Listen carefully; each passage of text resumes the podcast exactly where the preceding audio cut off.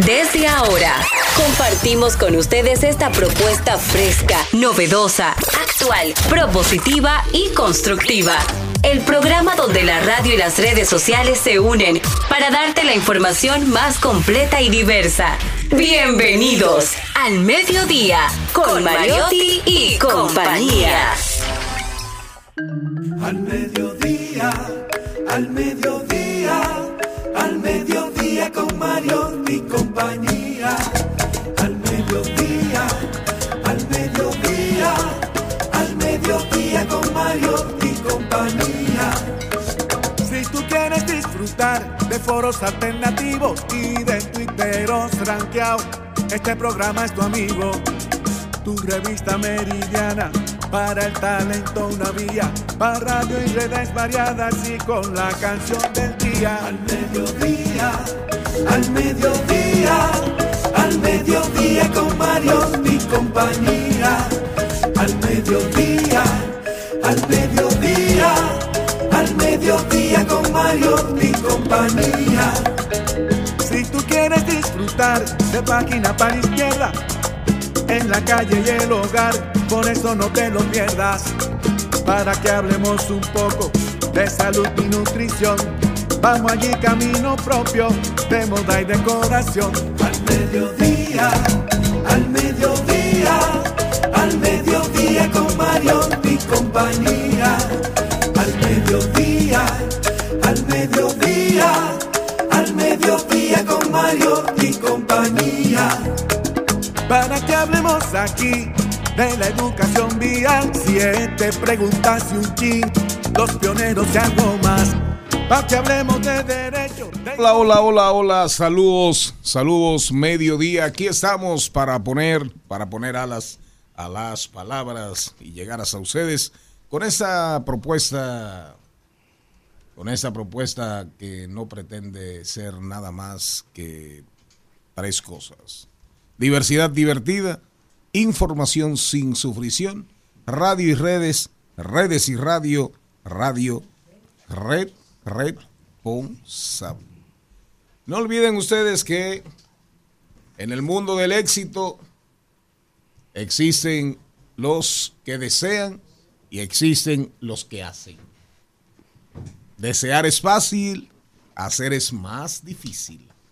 Ahora, si te fajas, si te fajas, el desear se puede convertir en realidad. Así es.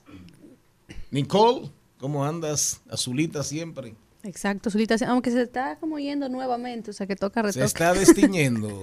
Más o menos, ya va quedando verde o aqua. Ah, sí, ya está como agua. sí, Exacto, pero sí, siempre azul. Feliz miércoles, de Cuando- nuevo aquí. Cuando tú te vas a retocar, tú buscas una latica de pintura, una borrochita y haces así, comienzas a...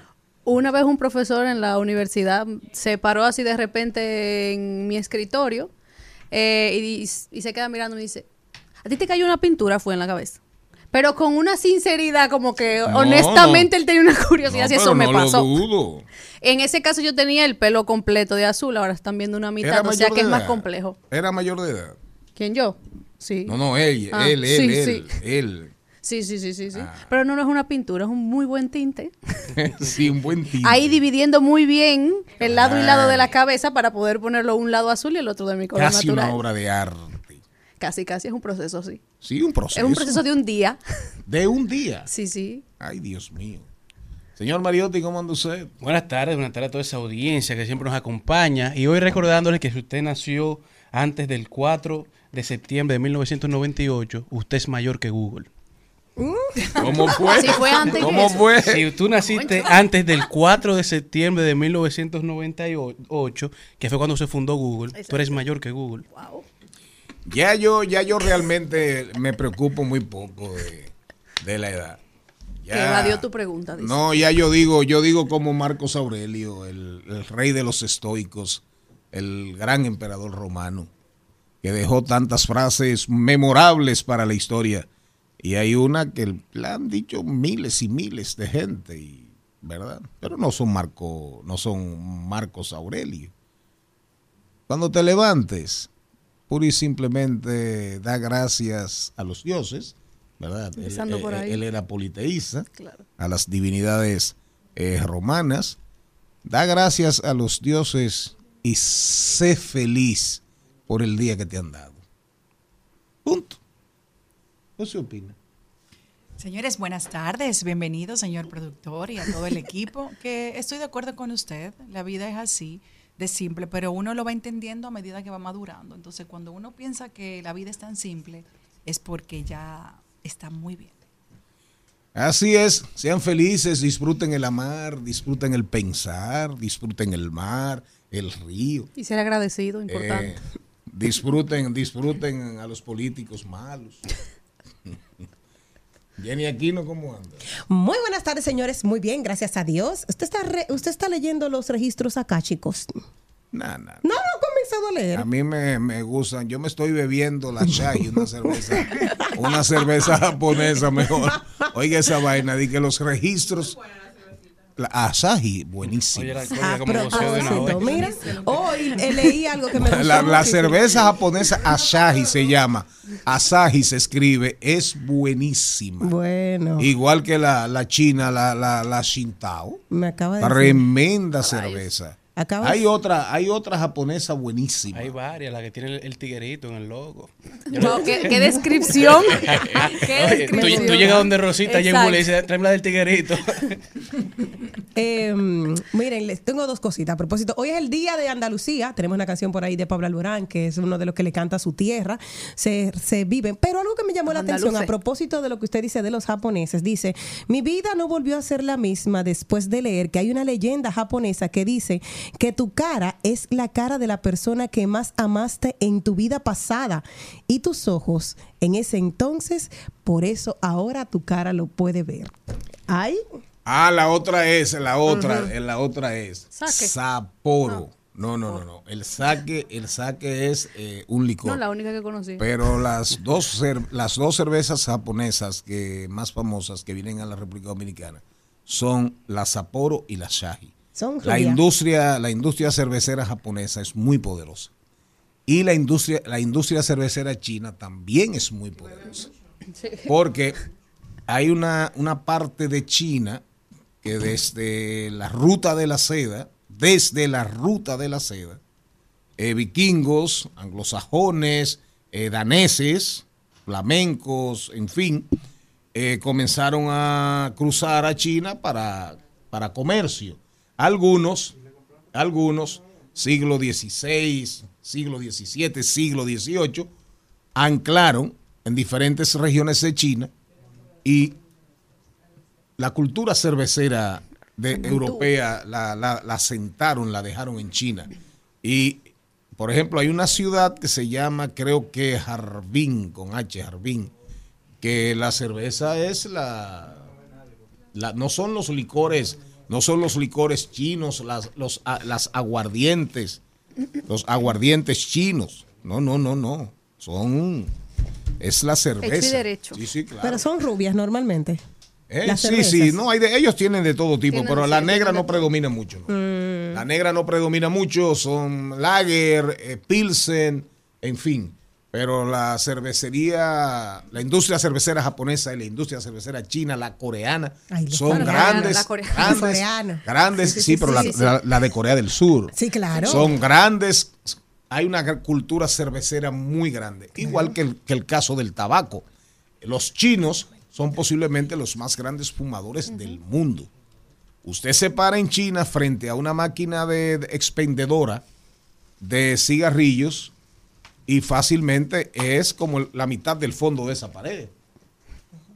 Bien Porque tienen, tienen eh, eh, eh, bueno, una expendedora aquí de, de- de papitas, de chocolates, de refrescos. ¿De qué tamaño es? Digamos, ese es el tamaño. Más o menos. De una puerta. Sí, una puerta, una puerta y algo. Bueno, en China son, en China son, las máquinas son, ya tú sabes. Hay que imagínate con tanta gente ahí. Como de tres, cuatro puertas. Vamos, a una muletilla con la canción Andalucía. ¿Por qué? Porque hoy es el día de Andalucía. Andaluce. ¿De cuál Andalucía? De la de España. De la de España. ¿Usted conoce otra? Eh, no, no, no, por si acaso.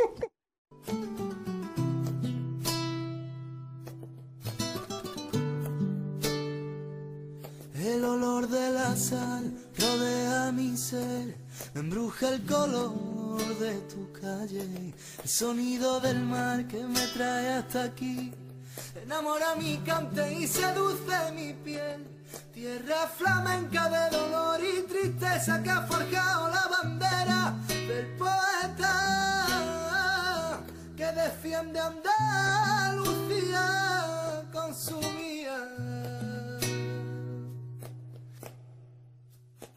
Patio donde el aire dibuja las paredes.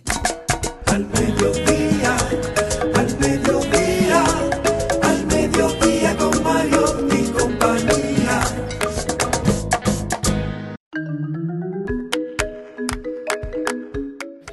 Señoras, señoras, señores, hoy tenemos un contenido súper, súper, súper interesante. Recuerden, 98.5 rumba para toda la provincia de Santo Domingo, Distrito Nacional.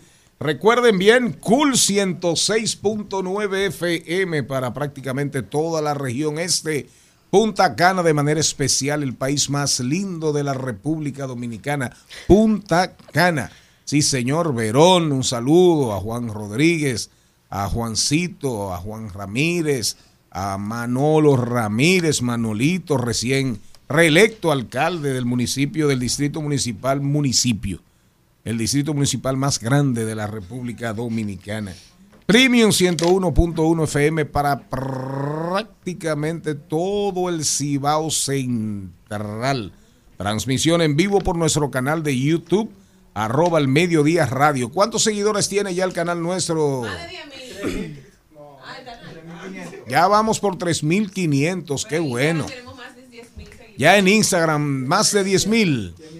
Y en TikTok, y en TikTok, ya estamos, no más, casi 60. Casi 60 mil seguidores. Y en Facebook, 16 mil sin box, sin inhumanos. De acuerdo, sin de Esos son de verdad. No son inorgánicos. Nuestras redes, Instagram, Twitter, TikTok, arroba al mediodía radio. Sí, señor. Hoy, para comenzar, comercio electrónico con Katrina Naut. Oigan bien, Organización Mundial del Comercio. Tienen un evento súper importante y una delegación dominicana que va para Abu Dhabi, donde se van a estar tratando temas de mucho interés, ¿verdad? Pero vamos a hablar de la OMC Sí. De la OMC, de la Organización Mundial del Comercio. ¿Oíste, Malena? Hoy tenemos el gran huevo del día. ¿Habrá pasado por ahí un avestruz? ¿Eh? Varios. Un dinosaurio. Tiranosaurio Hay rex. muchos huevos Uf, regados en la calle. Como para hacer una tortillaza.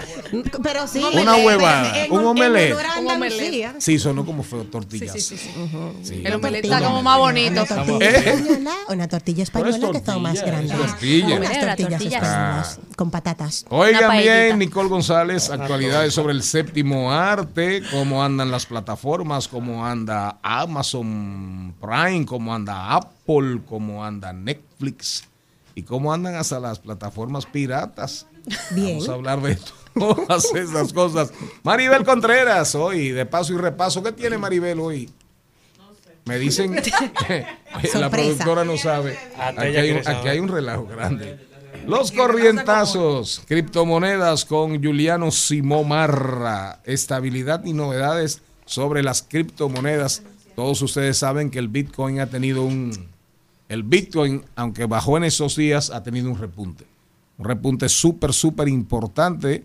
Hay gente que se está riendo hasta con la muela del juicio, si no la, ha- si no la ha perdido. Pero no sabemos mucho del Bitcoin porque Darían Vargas, ustedes saben que está medio retirado de los medios. Qué bueno que, que asumió ese tiempo de paz, aunque sea de manera obligatoria, ¿verdad? No fue voluntaria. Pero qué bueno que se cayó un poquito la boca. Qué bueno que está tranquilito, que está tranquilito atendiendo a su bebé, que su bebé va a salir bien si Dios quiere. Si Dios quiere, Darían va a tener pronto a su bebé en la casa de él y de Leticia. Le digo algo. El mensaje Le digo que- algo. A partir de fe. ¿A partir de qué? De fe, como la profe, como la profe, cuando queremos algo, nosotros decimos siempre con Dios por delante. Cuando ponemos si Dios quiere, estamos poniendo duda. Así que siempre que vayamos a hacer esa afirmación de fe, tenemos que decir con Dios por delante. Ok, gracias. Siempre. Con Dios por delante. Amén.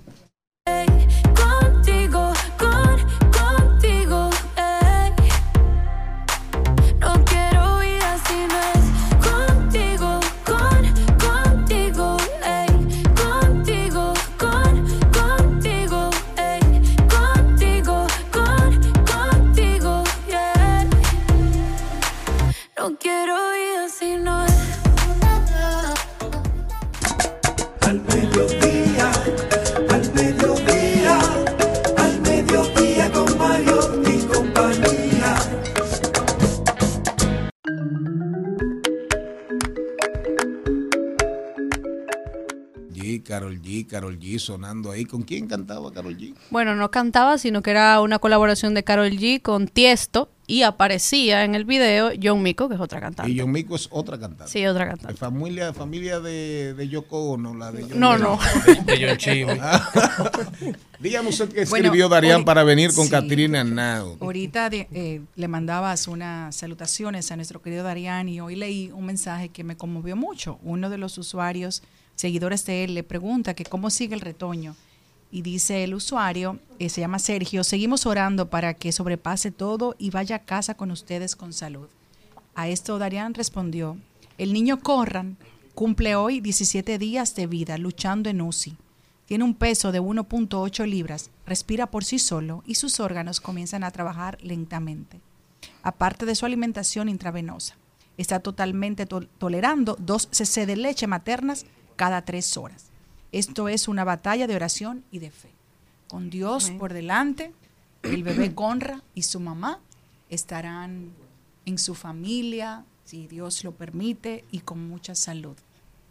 Catrina, ¿cómo andas? Todo muy bien, gracias a Dios. Contenta de estar aquí para conversar temas de actualidad y del impacto que esta Organización Mundial de Comercio y específicamente la conferencia ministerial que se celebra del 26 al 29 de febrero en Abu Dhabi va a tener en la República Dominicana en sentido general, pero también eh, pudiera tener en los consumidores y el sector agropecuario dominicano. Qué bueno, qué bueno. Pero antes de entrar con la Organización Mundial del Comercio y lo que va a pasar en, Abu, en Abu Dhabi, ahora mismo en el ámbito del comercio internacional, eh, una, una panorámica. Sí, eh, mire, una panorámica del comercio mundial, eh, debemos de destacar eh, que la OMC previó para el 2023, los informes del 2024 todavía no se han dado, ha previsto una reducción del comercio. Y esto es justamente lo que se quiere abordar en esta conferencia ministerial, de ver eh, cómo esas obligaciones establecidas en los acuerdos internacionales, multilaterales, pueden servir para lograr un comercio más fluido, para poder garantizar la seguridad alimentaria en vista de que tenemos una guerra entre Rusia y Ucrania y evitar que países adopten medidas que puedan ser de un impacto negativo a esos países importadores netos de alimentos. Y en este sentido, eh, quiero hablar un poco de qué es la Organización Mundial de Comercio, porque mucha- muchas personas no conocen lo que es ni lo que hace. Y es uno de los grandes desafíos que tiene la organización de vista de que debe de traducir ese lenguaje técnico y jurídico al ciudadano de pie, a esos consumidores dominicanos y dominicanas y a esos productores por igual. Pues la Organización Mundial de Comercio no es más que la única organización a nivel mundial que rige las normas de comercio a nivel mundial. Se encarga de las negociaciones comerciales, de los acuerdos suscritos que forman parte de- del todo único. También sirve como plataforma de solución de diferencias, es decir, si República Dominicana tiene una diferencia con Estados Unidos en el marco de los acuerdos consagrados en esa organización, hay un espacio donde esos conflictos se pueden dirimir. De igual manera, eh, también se encarga de la aplicación y vigilancia de los compromisos asumidos por los países miembros. Actualmente tenemos 164 países, siendo la República Dominicana socio fundador de la organización. Y en esta conferencia se aprobó la adhesión de Comoros y también de Timor del Este, que eh, serían 166 miembros en esta organización. Katrina, en el caso de República Dominicana, vamos aquí con esto del comercio internacional mundial. Tú que lo manejas todo así al dedillo, nosotros somos en esto, estamos en, nosotros no nos llegamos ni a kinder. Quiero que tú nos digas de una manera platanada, ¿cuáles son los beneficios que tendría República Dominicana si se acuerdan eh, cualquier tipo de negociación en esta, en este, en este evento tan importante? Porque yo me imagino que con todas las relaciones que se pueden tener alrededor, República Dominicana sacará algún pedacito de algo, de algo muy bueno. Señores, Emiratos, eh, Emira- Emiratos Árabes. O sea, todo el mundo conoce Dubai, que es una ciudad, pero es Abu Dhabi, es la capital de Emiratos Árabes, donde se está celebrando esta, Sí, esta convención. Abu Dhabi es la sede de ese cónclave internacional. Eh, estos cónclaves que se celebran cada dos años, eh, vale decir, eh, son espacios que sirven para negociaciones comerciales de temas pendientes que se tienen en la OMC desde el año 2000 eh, con la ronda de Doha, que así se denomina, pero también sirven para espacios de reuniones bilaterales entre los participantes miembros de la delegación. Es preciso resaltar que República Dominicana está participando con una delegación presidida por el ministro de Industria y Comercio, también la consultoría jurídica, el Ministerio de Relaciones Exteriores, también tenemos eh, personalidades del sector privado o representantes como la IRD, la YAD, entre otros. Eh, tenemos una delegación que es de alto nivel.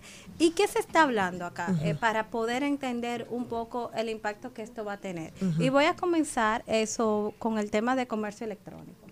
Aquí se está hablando eh, sobre la no imposición de derechos de cargas a las transmisiones digitales. ¿Qué yo quiero de- decir con esto? Aquí lo que muchos países están abogando es porque usted envíe un correo, porque usted uti- utilice Netflix, porque usted utilice YouTube o vea una película online, esa transmisión digital no sea grabada con una tarifa aduanera. Hay países, como por ejemplo la India y África del Sur, que se oponen totalmente porque entienden que esto vulnera los ingresos públicos de sus estados. La República Dominicana siempre ha abogado porque el comercio digital, los servicios digitales sean accesibles y esto si no se aprueba va a tener un impacto muy significativo en los consumidores dominicanos porque son servicios que actualmente nosotros no pagamos. Entonces, si esto se deja abierto a que se le dé la oportunidad a los países a establecer medidas en detrimento de lo que ya tenemos como gratuito, esto ciertamente va a disminuir y va a desacelerar lo que es el comercio digital de bienes y servicios. Otro asunto que es muy importante, independientemente se criticó mucho la OMC porque dio una respuesta tarde, fue a la exención de los derechos de propiedad intelectual, de esas licencias obligatorias para las vacunas. La decisión se arrojó en el año 2002 y ahora se está ¿En discutiendo. el año? 2022, perdón. Y incluso ahora se está debatiendo extenderlo a los tratamientos y a los diagnósticos. Entonces nosotros pudimos ver en el COVID que, por ejemplo, cuando inició la pandemia, se tenía que ir a un laboratorio. No había accesibilidad para tú tener un diagnóstico. Luego llegaron las pruebas rápidas, donde se hizo mucho más asequible tu poder tener un diagnóstico positivo o negativo. ¿Qué se quiere? Liberalizar la licencia obligatoria de propiedad intelectual. En este De punto- las pruebas. de, la- de los diagnósticos y tratamientos. Ok. Entonces, aquí tenemos países, por ejemplo, Estados Unidos, obviamente no está de acuerdo, tiene un grupo muy fuerte de lobistas de la industria farmacéutica que entiende que esto sería un desincentivo a la investigación, a la fabricación y tenemos que ver cómo va a terminar las negociaciones en el día de mañana. Otro temita que es sumamente importante es el tema agrícola. Aquí no vislumbramos que hayan acuerdos. Desde el año 2000 se están negociando temas como, por ejemplo, la ayuda interna que dan muchos países a sectores específicos. Aquí pongo de relieve, por ejemplo, la ayuda que da los Estados Unidos al arroz. Los famosos subsidios. Exactamente. Que ellos al final hacen lo que les da la gana con las ayudas, los subsidios, pero hay de los países como nosotros si nos atrevemos. Exactamente. Nos imponen la pesada. Exactamente. En el caso de República Dominicana, nosotros tenemos un acuerdo bilateral donde hicimos concesiones a los Estados Unidos de liberalizar nuestro arancel. Es decir, todo producto procedente o originario, mejor dicho, de los Estados Unidos va a entrar en cero en el año 2025.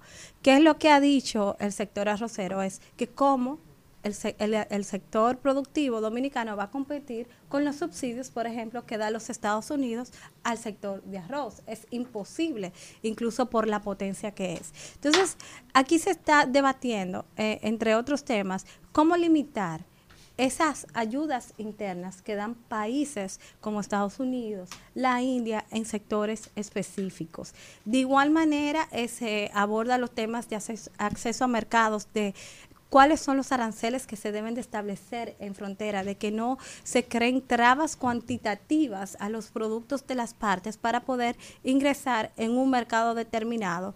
Y un punto que fue vital y que ahora lo estamos viviendo es como muchos países que eran exportadores netos de alimentos restringieron esas exportaciones para tener un almacenaje en su país para fines de salvaguardar la seguridad alimentaria. Entonces, aquí estamos, se está discutiendo cómo eso no puede impactar de una manera negativa a esos importadores netos de alimentos, porque si bien tú quieres garantizar alimentos a tus ciudadanos y a tus ciudadanas, tú tienes países que no producen nada. Entonces, eso causa una volatilidad de precios, desabastecimiento en el mercado global y esas son de las cosas que también se están hablando, aparte de la competencia de las exportaciones y la transparencia en materia agrícola. La competencia de las exportaciones. Sí, se habla de, el- de la competencia de las exportaciones en el sentido de que no se le dé subvenciones a las exportaciones. Ok. Eh, es Ajá. específicamente lo El que quiere decir eh, el tema. Y aquí hay muchos países que entienden que este no es un tema prioritario, que primero hablemos de ayuda interna, por ejemplo, de las ayudas que le da la India a su sector arrocero o de otros países, de manera que se pueda Europa, avanzar, y Europa. también, de manera que se pueda avanzar efectivamente en los demás subtemas que conlleva el tema agrícola. La crisis que hay en España ahora con el aceite de oliva, con los productores de aceite de oliva, ahora mismo.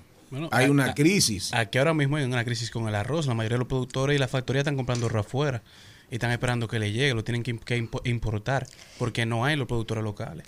Exactamente. Eh, son temas muy complejos donde hay posiciones muy diversas. Incluso se ha hablado de agotar un mecanismo de salvaguarda, que es cuando hay un aumento masivo de las importaciones.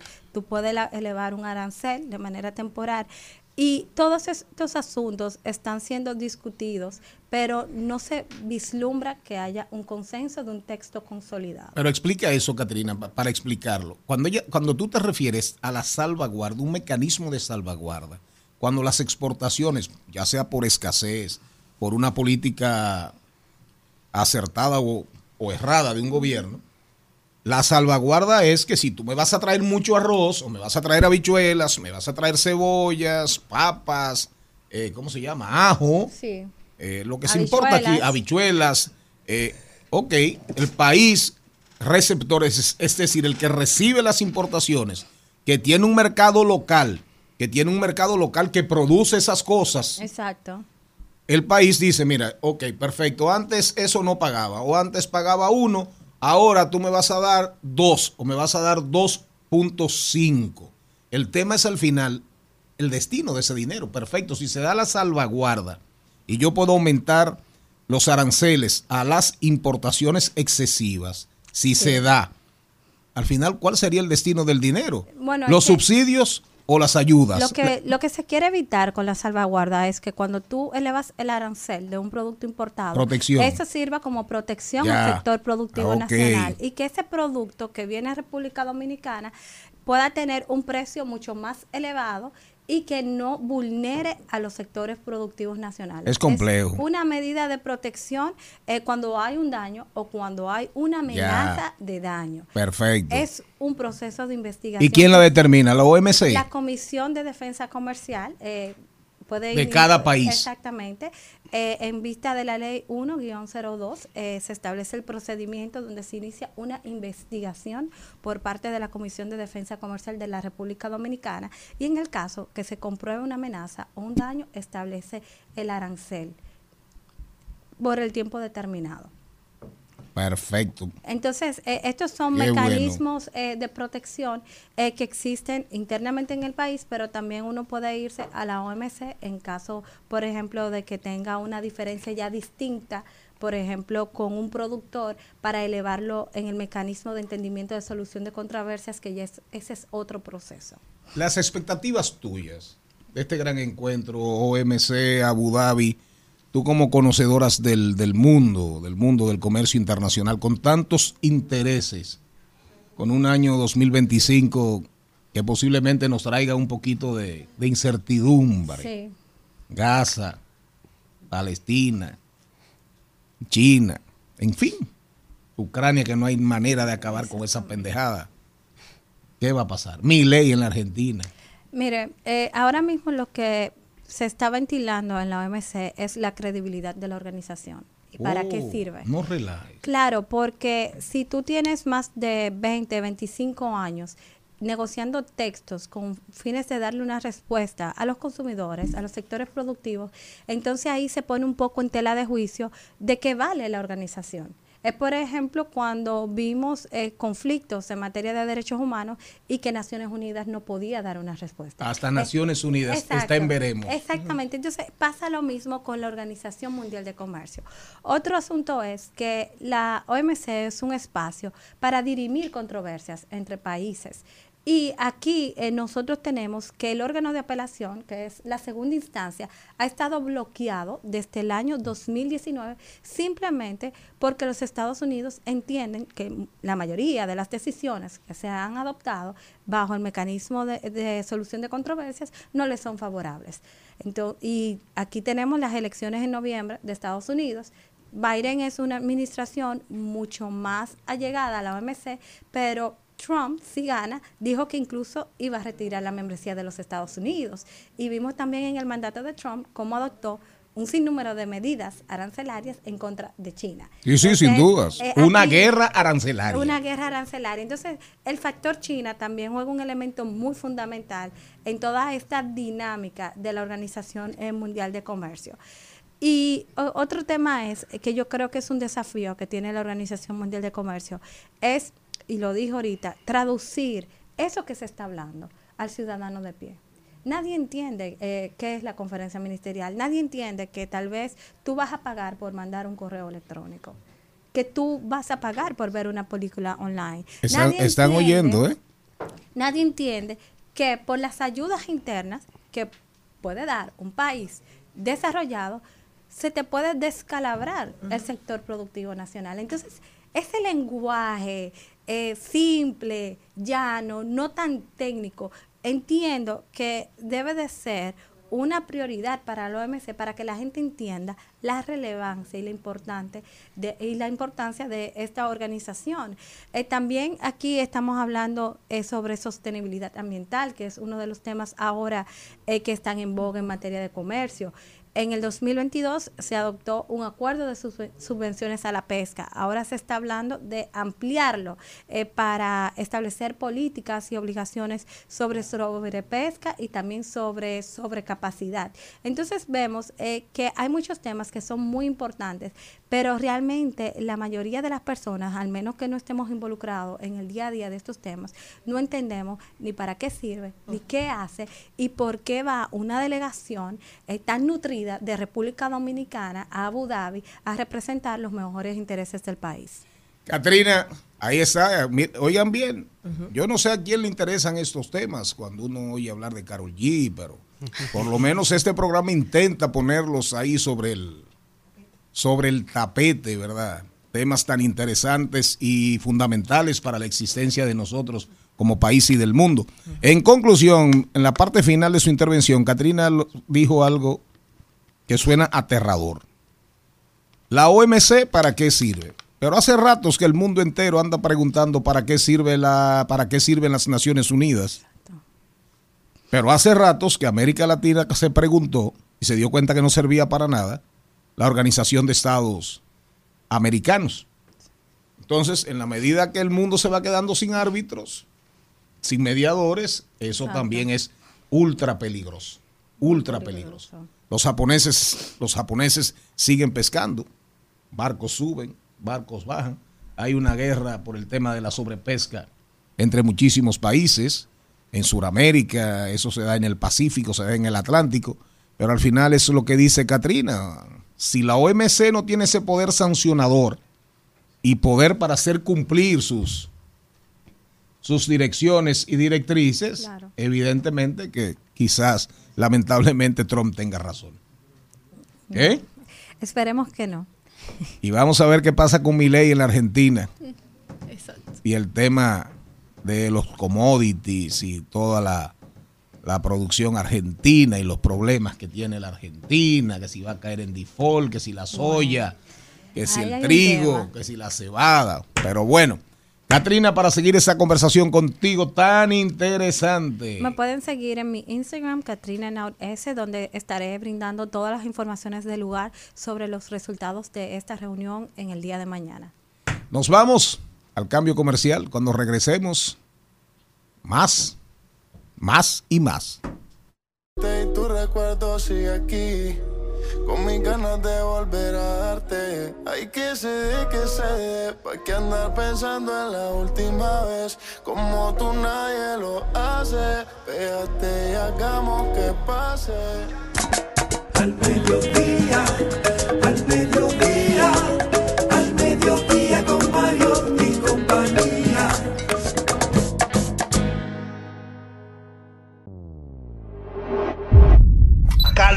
Film.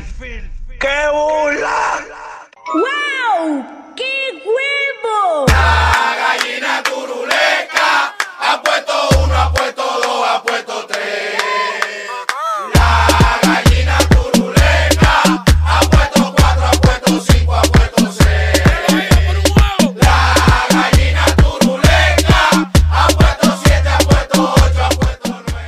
Bueno, bueno, bueno, bueno, ¿cuál habrá sido el huevo? Parece ser que hay un huevo que anda rodando todavía y no se sabe en qué estufa, en qué fogón, en qué caldero va a parar.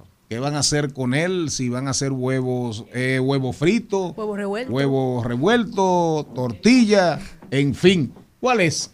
¿Cuál es? El huevo ha sido el del candidato a senador por el Distrito Nacional, Guillermo Moreno, que compartió en sus plataformas digitales el 180 aniversario de la independencia nacional. compromiso con la democracia, la justicia, la libertad y la soberanía nacional, que fue el legado imperecedero que nos dejaron los trinitarios y Juan Pablo Duarte, padre fundador de la nacionalidad dominicana. Nuestro compromiso irrenunciable es continuar trabajando por un futuro más próspero, democrático y justo para la República Dominicana. Rindámosle tributo a los dominicanos y las dominicanas que a lo largo de nuestra historia dieron lo mejor de sí.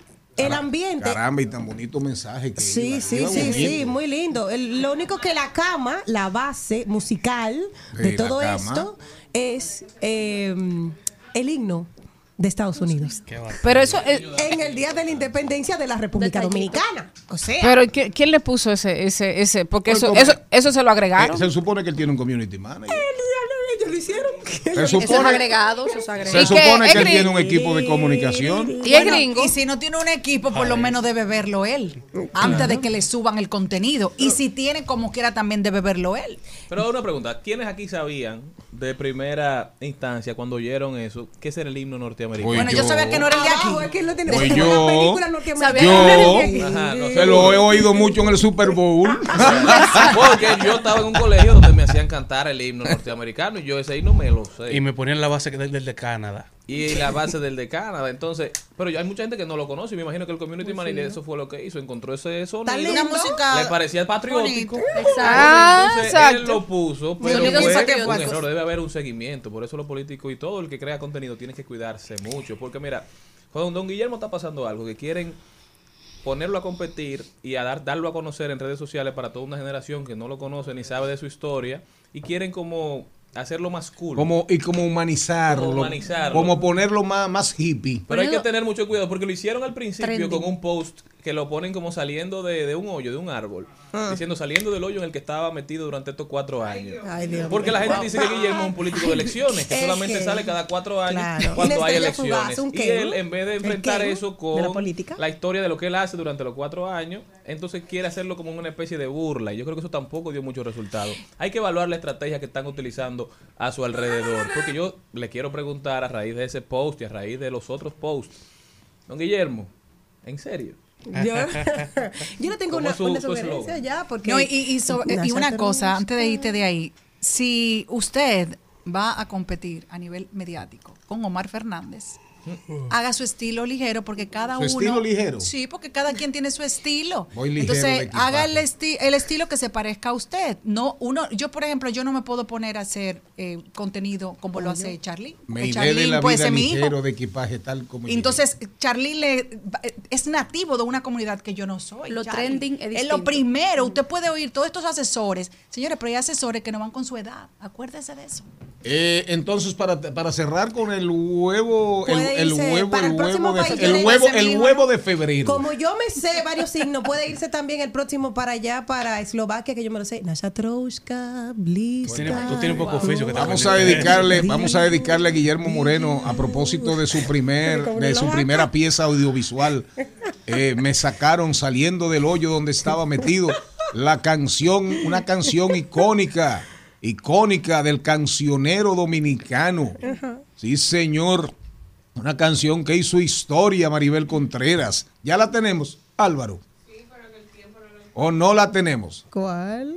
Oh, la canción Trabalengua de Quinito Méndez que dice... Hay un hoyo, hay un hoyo, hay un hoyo en la orilla del mar, hay un hoyo en la orilla del mar, hay un palo, hay un palo, hay un palo sembrado en el hoyo en la orilla del mar. Ay, mami, no me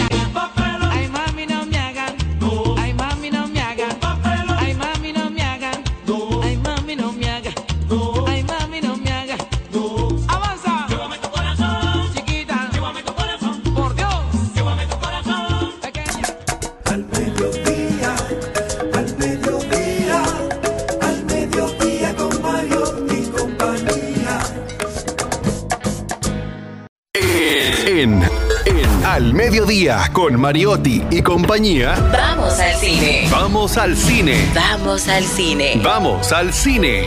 Vamos al cine.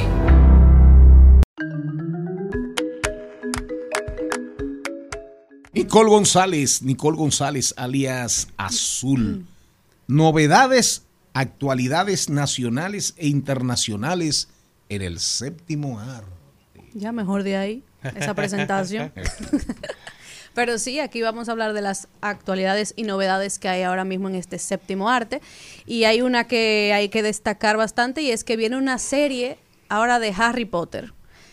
Queda ¡Qué chulo! si ahora viene en versión de serie. Yo no lo encontré tan chulo a la primera, yo pensándolo como consumidora, no como hablando de a nivel técnico, pues porque uno está muy apegado a eso, a ese inicial de esas películas basadas en los libros, pero sí, ya des- o sea, desapegándome a la consumidora, sí entiendo que a nivel del target ya no somos el mismo target. Esto es para las nuevas generaciones que no necesariamente crecieron con esos libros de J.K. Rowling, de viendo las películas y tal. Claro, hay un hilo muy fino que siempre me gusta destacar y es que en un lado de la balanza está qué tanto es para las nuevas generaciones y que el target cambia y que nuevamente tienen que renovarse esos hitos y, y lo tendencia que marcaron a una generación y qué tanto es lo trending de no tenemos que producir y qué otros guiones hacer y tomar esas producciones nuevamente.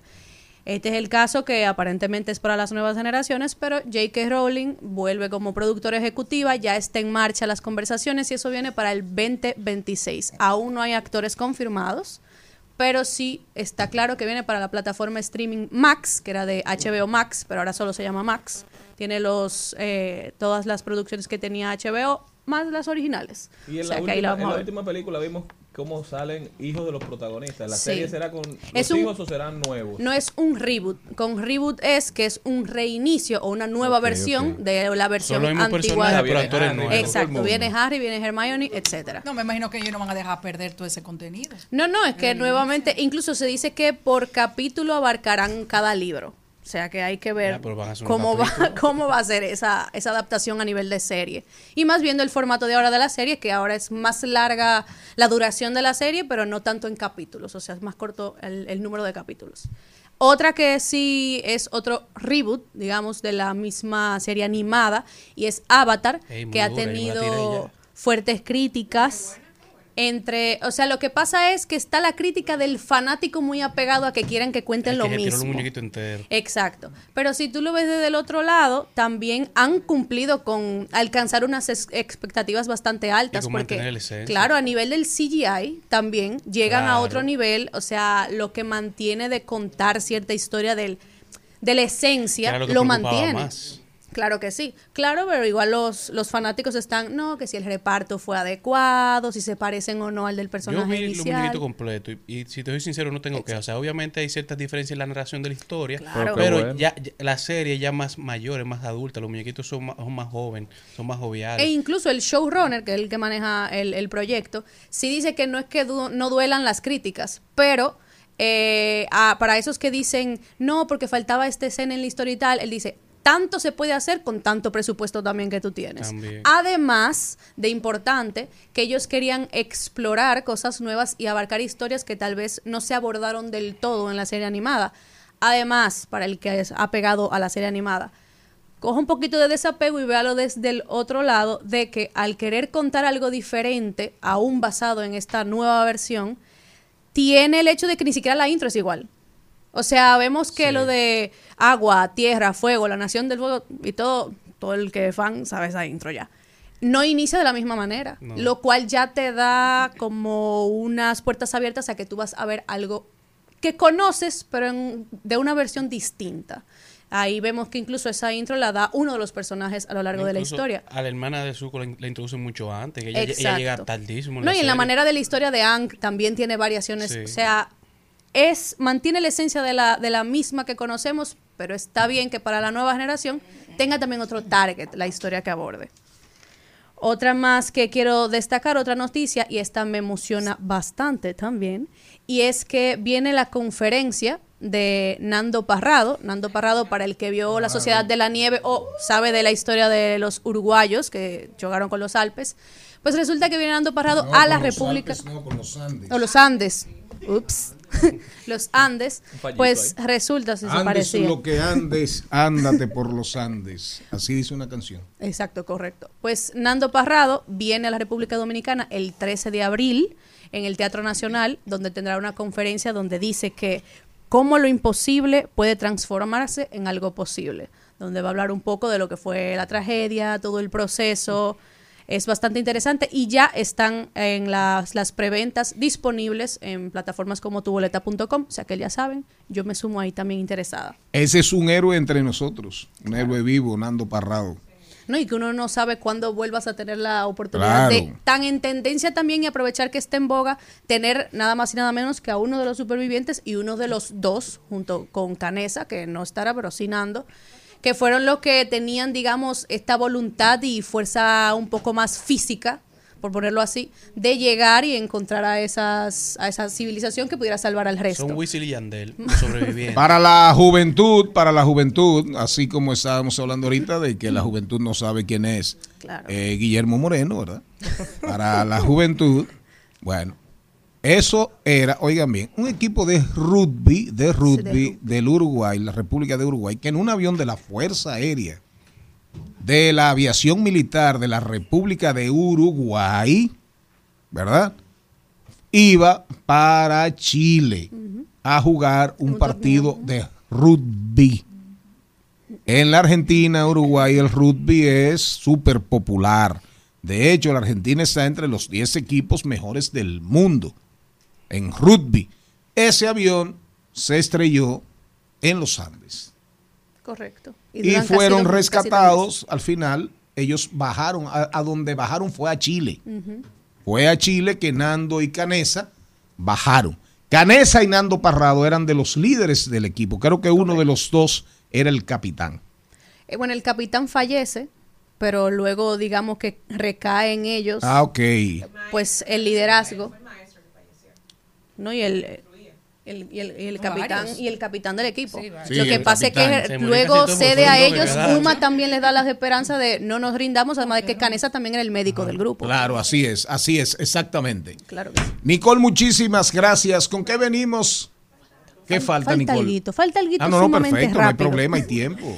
Y es que hay algo, digamos que cómico y que pasó una confusión, claro, que nos pasaría a cualquiera, claro que sí, ajá. Y es con unos actores, está Tom Hollander, el actor, que algunos sí lo conocerán, lo conocerán de Piratas del Caribe, Orgullo y Prejuicio, en esta última serie, la de White Lotus también. Bueno, resulta que él tiene un nombre algo similar al de Spider-Man, que Ah, es que Tom Holland. No, claro, entonces en una entrevista en Late Night, pues resulta que él abarca que hubo un error, ya que compartían equipo y agentes, pues eh, el departamento de contabilidad confundió a dónde iba a depositar un bono. Y mientras Tom Hollander estaba en una obra de teatro, pues chequea el correo y dice, oh, Y y resulta que viene con el título de Bono en taquilla por los Vengadores. A lo cual él se pone a pensar, pero yo no he estado en los Vengadores. Y pues resulta que hubo una confusión con el nombre de que ese dinerito, que él dice que nunca había visto tantos ceros en su vida y en su carrera, pues iban directamente para Tom Holland y decía, y solo era el bono de taquilla de la de, la de los Vengadores. O sea que imagínense lo siguiente. Y ya rapidito para finalizar y culminar, y es que voy a hablar de la película dominicana que se llama Asalto en Progreso, la cual eh, Ay, Jaime Rincón. pues es dirigida por mi Yosel, amigo querido. por Hernández, el cual trata y se basa de una historia basada en hechos reales, de aquí del suceso, sucedido del atraco al Banco del Progreso en la Avenida Independencia en Gascue, el primero de marzo del 93. Y pues resulta que esta viene siendo su primera película, él, él dirigiéndola. A lo cual, claro, algo que se puso un poco en tendencia fue la manera también de, digamos, mover la película en un experimento social que hizo a una cabina que se estaba transmitiendo el vivo. Todo el alrededor sabía de lo que iba a hacer en el Claro. experimento social, menos los comunicadores que se encontraban dentro de la cabina móvil. Pero él quería hacer ese experimento social a ver cómo reaccionaría el público ante, digamos, un atraco Ah, en Jaime, eh, vivo. eh, los animadores, los conductores no sabían. No, los conductores eran los únicos que no sabían. Ah, pues ya yo le iba a decir a Jaime Rincón, mira, para saberlo te, por- te portaste. yo sé, lo dijo Lo- ayer. yo, Él yo, yo, sé, yo dudo que. Jaime no lo supiera. Bueno, él mismo en que él también Pues lo se muere una gente de un infarto. Claro que sí. O saca un arma. Pero él mismo, no sé si haya, puede hacer Yosel ya estrategia. dio- Ya, ya, Yosel dio las Exacto. declaraciones. Pero él dio las declaraciones en la página oficial de la película. Sí, no, Yosel. Ah, yo sé. En la cual él abarcaba quienes sabían, quién no, aclarar que fue por tal un experimento social para bajar la alarma. Bueno, pues el, el caso es que hoy estamos en Telemundo, mi amor, como una noticia la vi yo No, claro, es que ¿Cuántos imagínense. que se entraron, ese es el problema de todo este experimento. Es que porque imagínense qué pasa aquí. que De- la de- República de- Dominicana se de entran hecho- los atracadores hasta las cabinas de medios de comunicación. Y no obstante Y a, no esa, a esa declaración que hizo en redes sociales, también anunció que mañana va a ser la rueda de prensa de la película, a la cual va a responder tantos datos de producción de la película como fue el caso del experimento social. Mientras tanto, eh, mientras la chava y viene, Percio Maldonado pidió excusas ayer a través de sus redes lo vimos, sociales. lo vimos. Es que en realidad era fuerte el Y suceso. Percio no lo sabía, el dueño no lo sabía, uno de los dueños Seguro- no lo seguro sabía que sí. tampoco. Seguro el Seguro hijo, que sí. porque el hijo que está a Y cargo. Percito no lo sabía tampoco. Sí, No, no, sí, yo sí. parece pregunto. que no lo sabían, don Percio. El único que él, él dice que no sabían a los comunicadores que Parece estaban en el que, momento. que no lo sabían, pero don Percio salió pidiendo disculpas públicas Sí, y sí, me parece claro. un tipo Claro. muy Y responsable. me dicen que a ellos lo- Lamentablemente todo no se maneja Sí, sí, cuando no, uno claro. tiene un medio tan grande, ¿verdad? Que va avanzando, pero hicieron lo correcto. Y eso- Un tema- un tema delicado como es. Claro, por lo menos. Dieron el frente. Y una pregunta, ¿es verdad que Jenny Berenice entrevistó a, a, a Yosel por cuatro horas? Amablemente, para que explicara todo. Para que tuviera un-. Para que tuviera fue. una vía de explicación. Es que te Bueno, van a dar una sal. señores, este programa sigue. Recuerden que somos diversidad divertida, información sin sufrición. Radio y redes, redes y radio, radio responsable.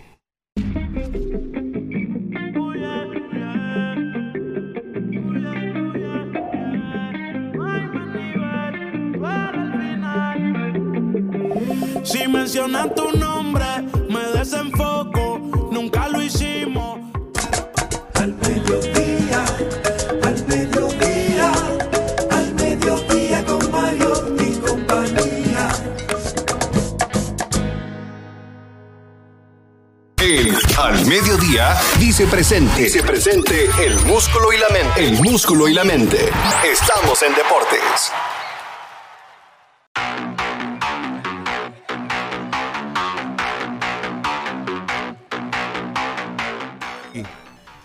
Buenas, buenas, buenas. Bienvenido, Cristian. Jiménez. Oye, que Cristian Jiménez. Cristian Morel. Gracias, gracias. Agradecido de estar aquí eh, este lunes a mediados de semana. Sí, porque ayer era domingo. Bueno, aquí haciendo lo que se puede con la información que nos genera este país, que tratamos de que sea la mejor posible. Carlos Mariotti, vamos a arrancar con una nota que debimos planteársela a Nicole. En, ahí anda la, la película, ¿verdad? El documental. Ahí anda el documental sobre la vida del fenómeno griego Yanis Antetokounmpo. Pero hermosa película. Miren, señores, véanla. Véanla, se llama El viaje maravilloso, algo así. O Es, sea, el es documental, el subtítulo. porque hace unos años salió la película ya Sí, sí, de él y claro. sus hermanos. Ahora el documental de él, ya personalmente, y él siendo parte y contando cómo fue toda la dinámica de ellos llegando a Grecia, ya luego llegando a Estados Unidos y demás. Una historia hermosísima, ya siendo, ya siendo, proyectándose como la gran, una gran superestrella de la NBA. La familia sin visa norteamericana. Oigan esto, en un momento dado, a pesar de los millones de dólares que él sabía que venían, que venían para sus bolsillos, le dijo al- a la gente, le dijo a la gente, oye bien, si a mi familia no la traen, si mi familia no viene a Estados Unidos, me voy de la NBA. Me voy, me voy a Grecia. Me voy a Grecia. Entonces, el jefe de, el dueño de los Bucks de, de los Bucks de Milwaukee era senador, el senador Dole, no Dobbs. Ahí uno se llama Christopher Dobbs, Dobbs, algo así. Este era el senador Dole. Y habló con, con John Kerry, el que era secretario de Estado. John Kerry movió las agujas, movió las teclas y llegó la, la familia a Milwaukee. Una historia hermosísima, la de Yanis Antetokounmpo, donde al final, oigan bien, la enseñanza de, de esa película y de su vida y de su familia es esa. El valor para esa superestrella en la NBA de la familia. No, y una familia muy unida, porque incluso como ellos no tenían eh, dinero, eh, su hermano y él, su hermano mayor Tanais, que era lo que jugaban baloncesto primero, compartían zapatillas. Entonces el más grande terminaba de jugar y le prestaba los tenis a él para que él jugara. Entonces, para que tú unido que son, ahora que él tiene sus contratos y sus propias zapatillas, él siempre en cada modelo que saca, saca un modelo que se llama Tanais, gracias por compartir. Se llaman así. Sí, porque en honor a su hermano, el hermano mayor, zapatillas con él. que era una que era un superdotado o es un superdotado. Exacto, que es parte del equipo. Claro, es parte del equipo y el hermano mayor lo dejaron el papá y la mamá en Nigeria con la El abuela mayor mayor. y duraron el mayor mayor y duraron 17 años para verlo. Oigan bien, y ahora el mayor mayor que dejaron en Nigeria es un super cantante de rap. Ese, ese no se fue por el mundo deportivo, ese anda en el mundo del rap. Los atl- los atletas eran los que estaban en Grecia. Así es. Vámonos con los deportes. Bueno, señores, y vamos a iniciar hablando de Lidón, y es que Albert Pujol, que recientemente fue anunciado como el manager de los Leones del Escogidos, del Escogido por las próximas dos temporadas, anunció recientemente el primer integrante de su equipo técnico y anunció a Plácido Polanco como el coach de banca que del equipo del Escogido para la próxima temporada. Mientras que en karate, llegando a España, Sandra Sánchez, una señora que ganó en karate oro olímpico en Tokio 2020, fue distinguida recientemente como Katate du Legend, que es una de las mayores consideraciones de karate a nivel mundial y hace historia porque hasta el momento no se la había no, no la había recibido ninguna mujer. Mientras que a nivel de fútbol, en el día en esta semana Massimiliano Allegri, manager de la Juventus del equipo italiano, se convirtió en el primer manager en la historia eh, de la Serie A en llegar a pasar los mil puntos o llegar a los mil puntos en una temporada de la Serie A, mientras que Erling Haaland ayer con el Manchester City en la victoria contra el Luton en, lo- en la- en la- en los partidos de la FA Cup marcó en menos de 45 minutos un hat-trick que son tres goles y terminó marcando cinco goles en el partido con cuatro asistencias de Kevin De Bruyne. El dúo dinámico del Manchester City está de, regreso y están en busca de repetir tanto en la FA Cup como en la, en la UEFA Champions League. También mientras que en Fórmula 1 ya estamos cada vez más cerca de que inicie la temporada que arranque este sábado viene la carrera, la primera carrera de la temporada y ya Red Bull ha agradecido todo lo que venía en relación a su team principal, a su TP, a su CEO Christian Horner, que había sido, había te- tenido una demanda de una de las integrantes del equipo de trabajo que decía que había tenido un mal manejo con ella, entonces ya concluyeron las investigaciones y en el día de hoy Red Bull ha anunciado que luego de unas investigaciones eh, por una auditoría externa en donde se ha entregado un reporte de más de 100 páginas, no hay prueba de que esto sucediera, de que haya habido un mal manejo por parte del CEO, por lo que no una conducta negativa, por lo que seguirá siendo el TP y el CEO del equipo Red Bull, así que ya Max Verstappen y Checo Pérez pueden estar tranquilos y seguir su temporada en paz, mientras que en la NBA Wembeyama llega a 38 tapones en lo que va de la temporada y tienen seis tapones más que seis equipos de la NBA, mientras que Luka Doncic empató con Will Chamberlain como el segundo con más juegos de 35 o más puntos antes de los 25 años con 92, detrás solamente de LeBron James que logró 103, mientras que el 6.9% es el número en tendencia en el día de ayer en la ciudad de Chicago, y es que los Chicago Bulls se coronaron como el primer equipo desde el 2019 que en un partido terminan por debajo del 7% de tiros de 3, encetaron bastante poco el equipo, mientras que el comité de competencia de la NBA ha anunciado que se encuentran actualmente, actualmente en un proceso de revisión en cuanto a nuevas reglas para mejorar el balance del juego y mejorar el balance entre la defensa y la ofensiva y se habla de que se podría estar eliminando la regla de los 3 segundos defensivos, también de traer de vuelta el handchecking, eso es cuando el jugador va poniéndole la mano en la zona de la cadera al otro al jugador que está defendiendo para tener un mejor control de los movimientos del mismo.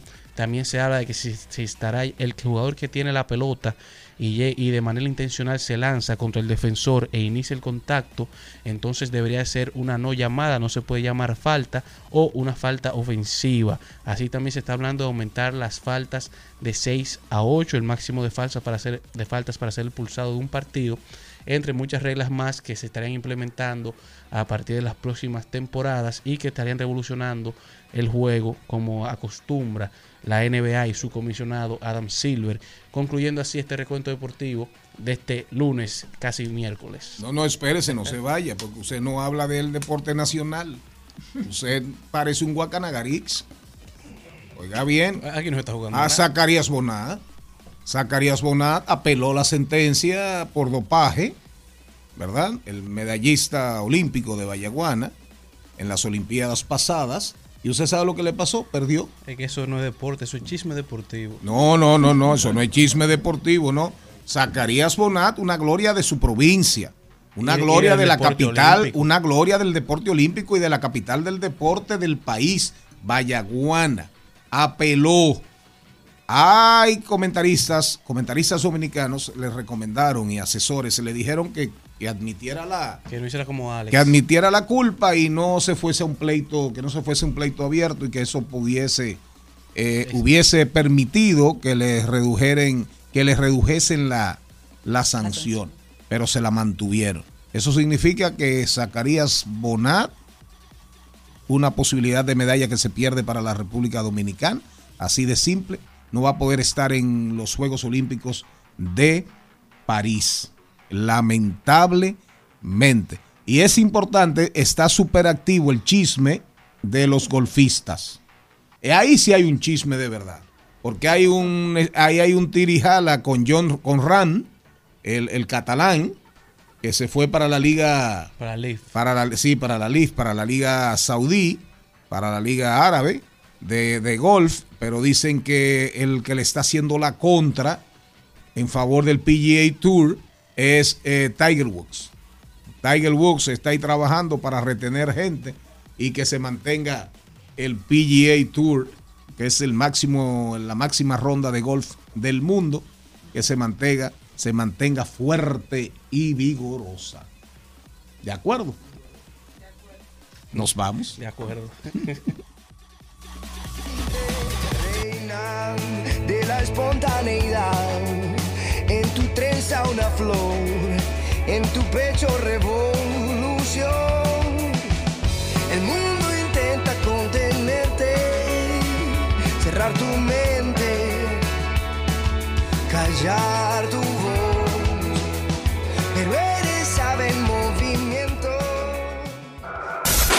En al mediodía. ¡Ay! Lo dijo. ¡Ay! Lo dijo. ¡Ay! Lo dijo. ¡Ay! Lo dijo. ¡Ay! Lo dijo. ¡Ay! Lo El ay lo dijo de este momento a mí me encantó. La educación de un niño comienza 20 años antes de su nacimiento con la educación de sus padres. Napoleón Bonaparte. ¿Qué dijo? La educación de un niño comienza 20 años antes de su nacimiento. Comienza con la educación de sus padres. Un genio. Napoleón Bonaparte. Un genio. Napoleón. Por eso, por eso fue tan grande el emperador francés. Así que comparte la nacionalidad conmigo. Nacionalidad, no El papel. que, el que sí fue un genio fue el que dijo esto. El no nacer en una familia millonaria fue mi peor error, Ay, mi sí. primer error financiero.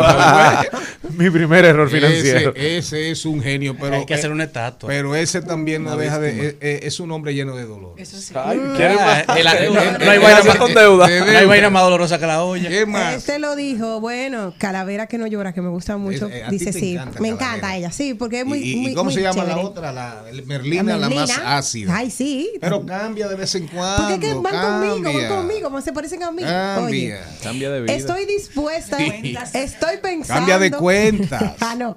Estoy pensando en vender mis errores. Dicen que los errores se pagan caros y yo necesito un dinerito. O sea, que voy a empezar ahora. ¿Cómo fue? Para que se gane eso. Yo necesito un dinerito, voy a empezar Mo- ahora a vender mis monetizar. errores. Oh. ¿Quién más? Bueno, otro que lo dijo es el ídolo. Bueno, eh, don Otro productor, bueno. Ah. don, don productor, eh, nosotros llegamos a la conclusión de que su hijo Carlos fue criado por el lápiz. Entonces su papá el lápiz dijo, conocía el lápiz, desde Yo chiquito. conozco al lápiz. Sí, pero usted le dio la crianza desde Se lo presentó Carlito. Vamos, vamos a organizarlo. Me lo presentó Carlito. Yo no sabía país, nada, pero- Para serte sincero. Dice el lápiz, paz y felicidad son el resultado de la cordura. No ser uno más del montón es el único vehículo que te llevará a la plenitud. El mejor. Es sencillo.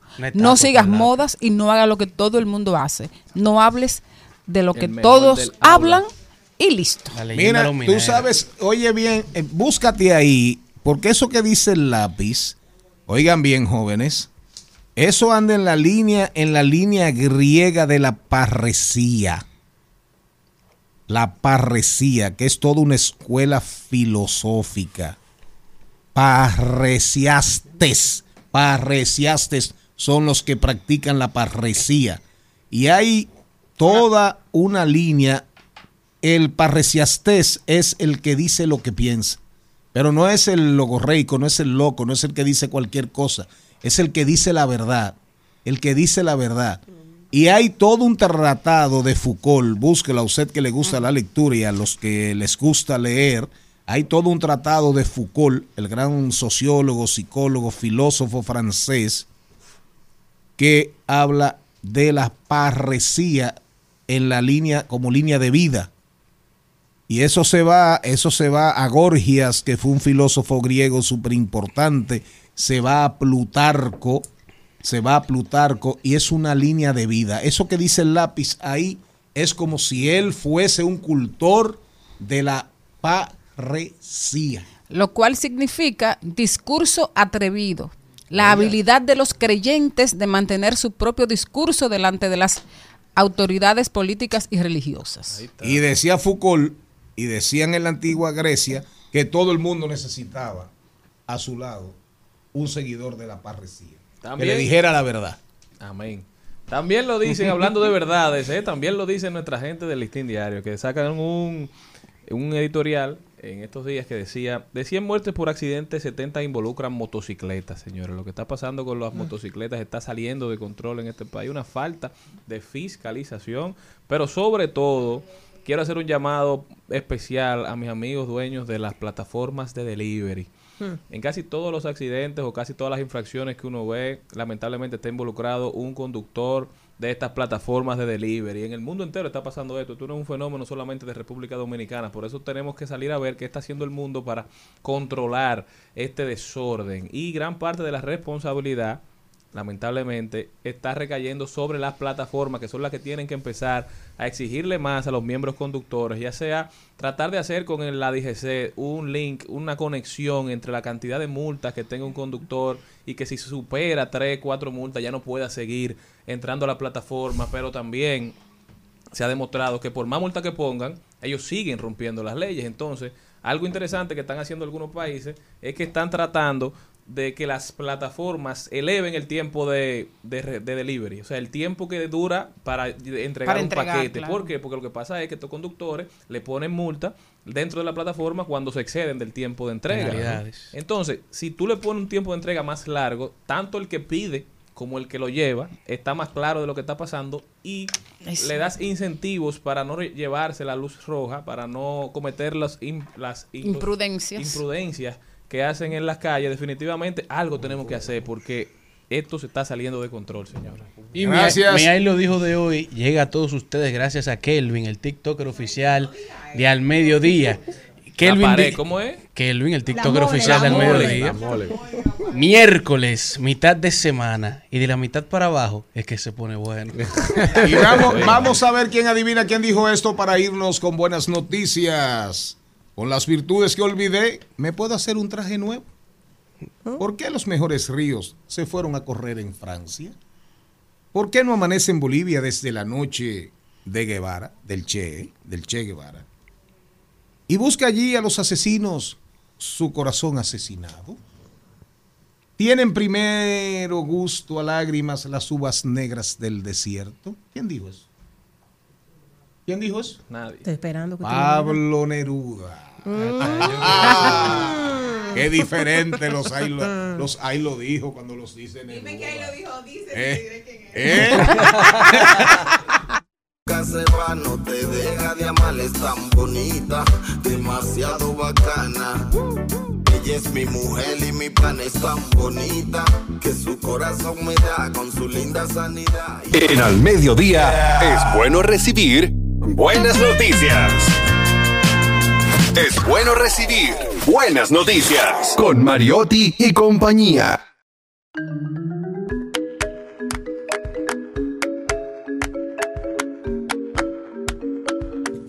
Bueno, señores, y tenemos buenas noticias, una noticia que va a llenar de alegría, de cultura y de color la República Dominicana, y es que la inmersiva, la inmersiva de Vincent Van Gogh, uno de los pintores más enigmáticos y reconocidos de la historia del arte, dejó una obra cautiva para la posteridad y que esta obra eh, será traída en abril al público dominicano, ya que... eh, se va a traer al país la exposición inmersiva Van Gogh, que recorre el mundo y está considerada la más completa y tecnológicamente avanzada hasta la fecha.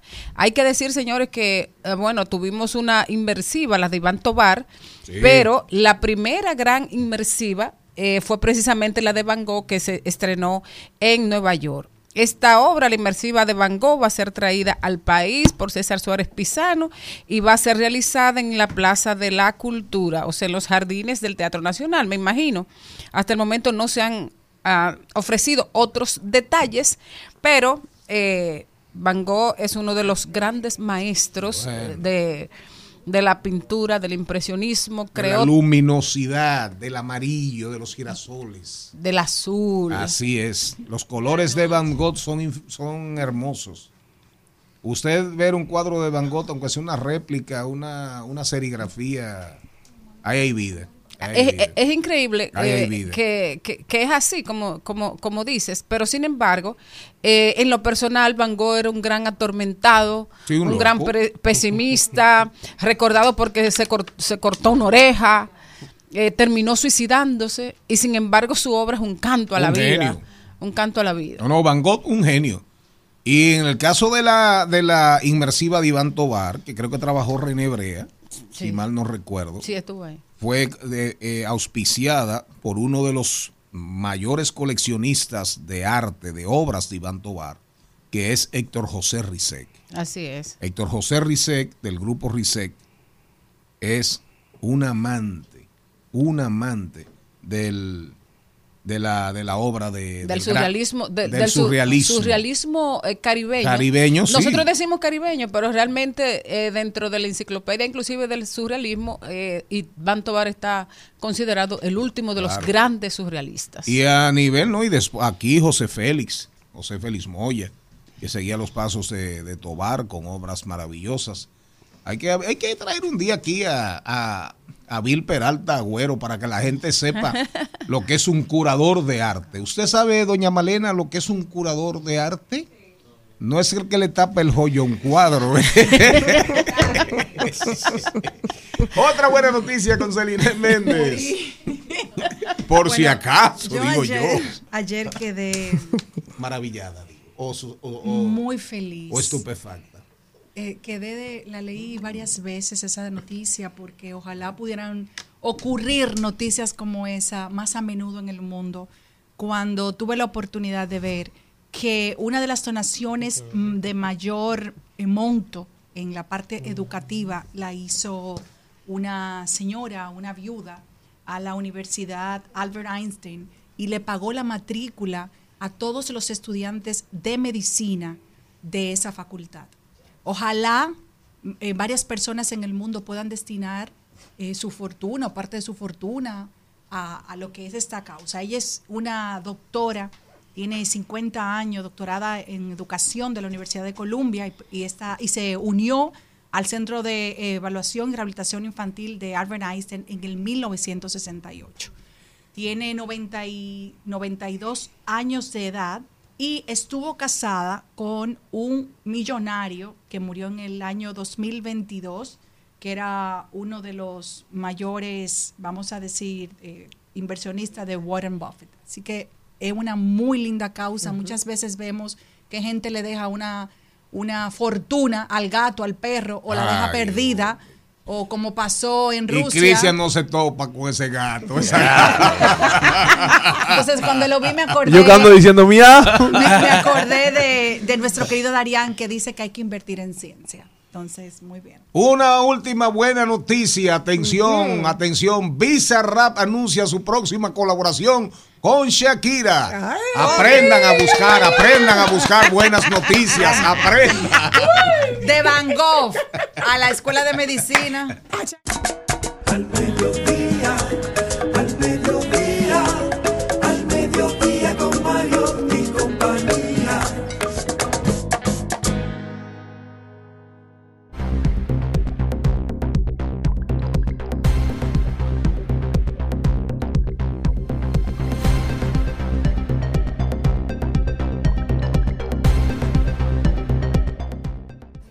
Estamos de vuelta, mi gente. Vamos a ver, vamos a rodar por el mundo. ¿Para dónde me llevas, Jenny?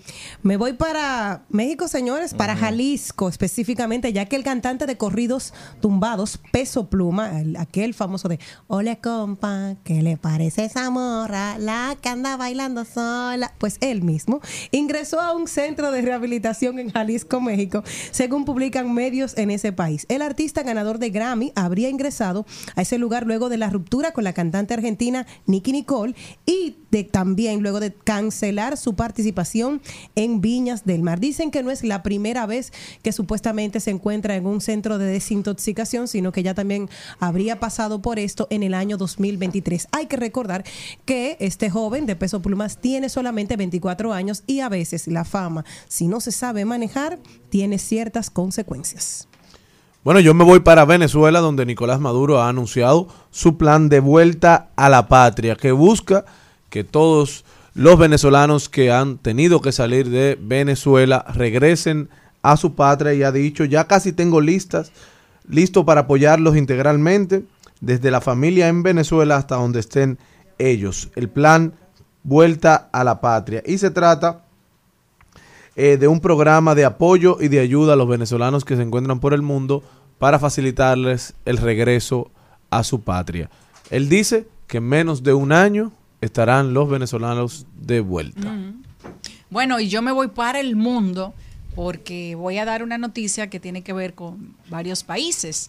La tasa de accidentes aéreos fue una, un, un 1.26, no, la tasa de accidente aéreo fue uno por cada 1.26 millones de vuelos en el 2023. Es decir, que el único accidente mortal que costó 72 vidas fue el de un avión turbohélice que transportaba pasajeros en un vuelo de Nepal a India en el 2023. Es más seguro andar en un avión que en un carro y no decirle que en una motocicleta. Bueno, Así que a viajar. Ustedes saben lo que ha pasado con Boeing, ¿verdad?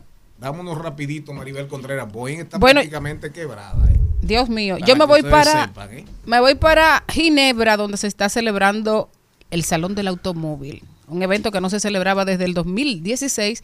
Dicen que hubo hay una poca participación de, de cantidad de participantes, ¿verdad?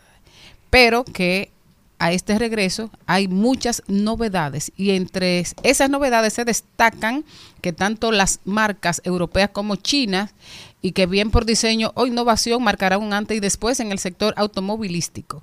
En el caso de Renault y su lanzamiento estrella, el Renault 5 E-Tech 100% eléctrico con un diseño que va directo al corazón, una experiencia única, está fabricado íntegramente en Europa y tiene la intención de aprovechar para apoyar al medio ambiente. Cuando ustedes vayan a viajar, oigan bien, hay una aplicación, hay una aplicación que le dice a usted en qué avión se va a montar. En todos los vuelos No, de no. compra electrónico lo dice. Sí, sí, no, no, pero en el boleto. Pero cuando usted va ya de, a tomar la decisión, en lo que le emiten el boleto y usted lo tiene físicamente y lo tiene electrónicamente, eh, miren, piénsenlo. Solamente les digo. Pero, con, ¿cómo, cómo- cómo es que dice usted? Como la mayor expresión de fe, con Dios por, delante. ¿Qué más tenemos rapidito que venimos con los corrientazos? Bueno, no podemos irnos sin ir a Argentina, donde su presidente Javier Milei pero prohibirá... eso es un corrientazo. Y ya, se, co- ya, ya dio No corriente aquí. No, pero si no hay luz, llame a Morrison. Diga otro, a Morrison, por eso los apagones andan por pipa. Ah, entonces. Una noticia Es que el corrientazo pasando- a mi ley. Préstele el guion, por favor. que Bueno, no la productora ayuda. se paró y dijo que lo dijéramos ahora. No, es no. obediente. Que... No, Pero adelante, digo. pero no importa, señor. Yo obediente que soy.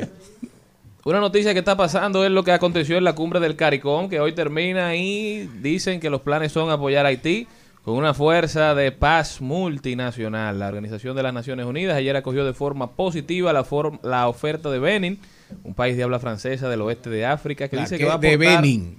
2.000 soldados a la fuerza multinacional que se desplegará en Haití en una fecha todavía por concretar. Es decir, que viene. Kenia y Benin. Y Guyana también se comprometió a proporcionar apoyo financiero adicional para esta misión de paz. Todavía no se sabe cuándo será, pero aparentemente avanzan los esfuerzos para que llegue la, la fuerza que estará tratando de volver a reencauzar el Estado haitiano.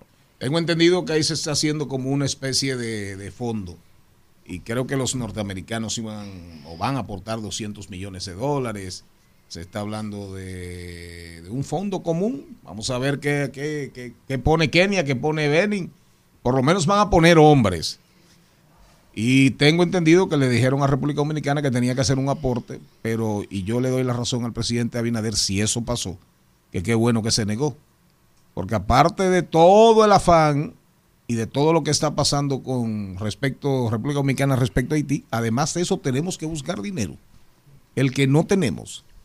Bien por el presidente Abinader Algo- en ese caso. Algo que pasó ahí. Si es verdad que pasó. En el desnivel del, del puente de la 27 de febrero, una señora intentó Ay, sí. lanzarse y fue salvada por unos motoristas que andaban cerca que se abalanzaron sobre el desnivel que estaba medio a medio de- del túnel y la pudieron agarrar antes de que se lanzara, pero ella estaba dispuesta a tirarse, estaba en la esquinita y estos tres hombres, estos tres jóvenes, cuatro, según veo en el video, se lanzaron sobre ella, la agarraron y pudieron evitar que terminara con su vida. Definitivamente, buenos dominicanos tratando de, de ayudar. Salud mental, señor. Vámonos, vámonos con los corrientazos o con el corrientazo si Cristian Morel quiere. compa, ¿qué le parece esa morra? La que anda bailando sola me gusta pa' mí. Bella, ella sabe que está buena,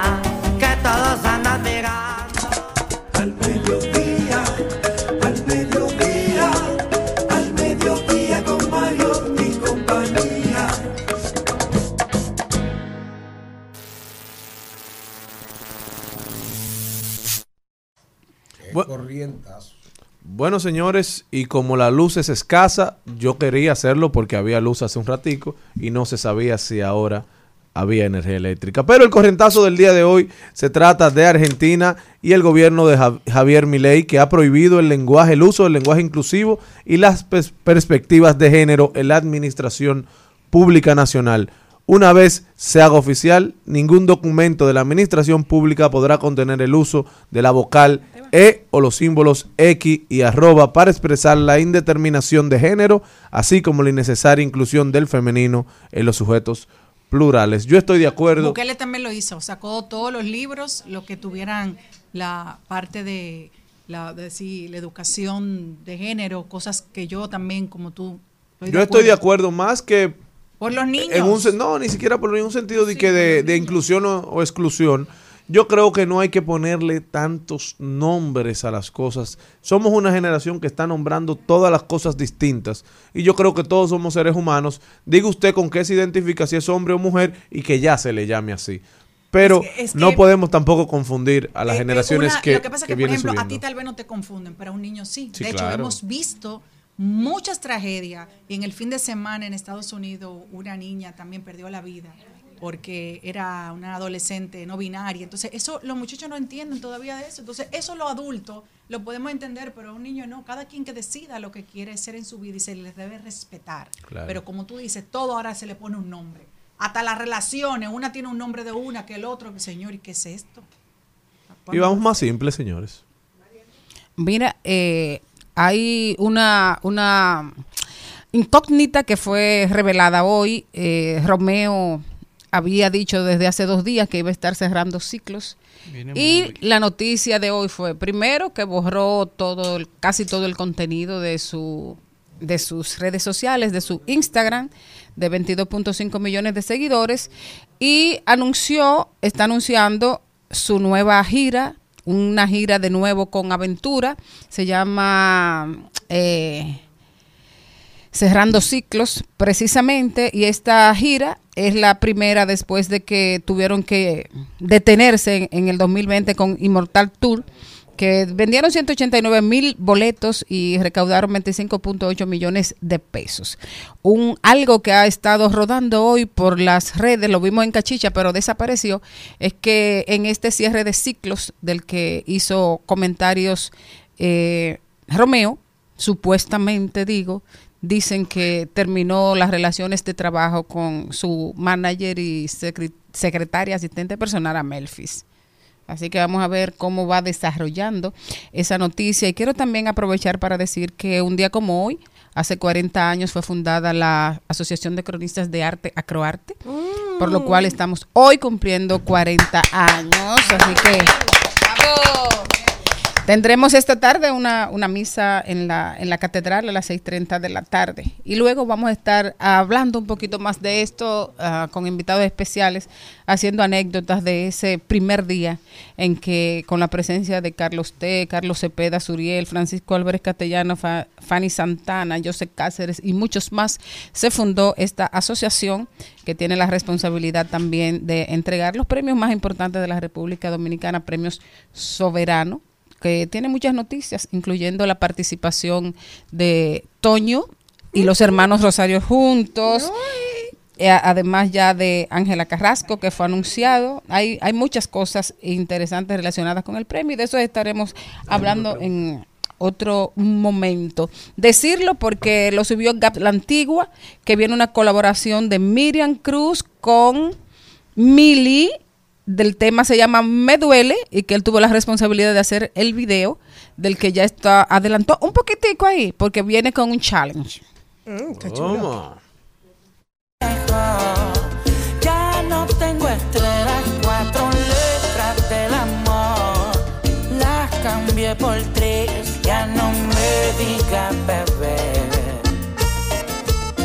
Que por tu culpa esto se fue a LB. Ti dejé de tomar malas decisiones, no vas a jugar con mis emociones. Me gasté el plan, plan.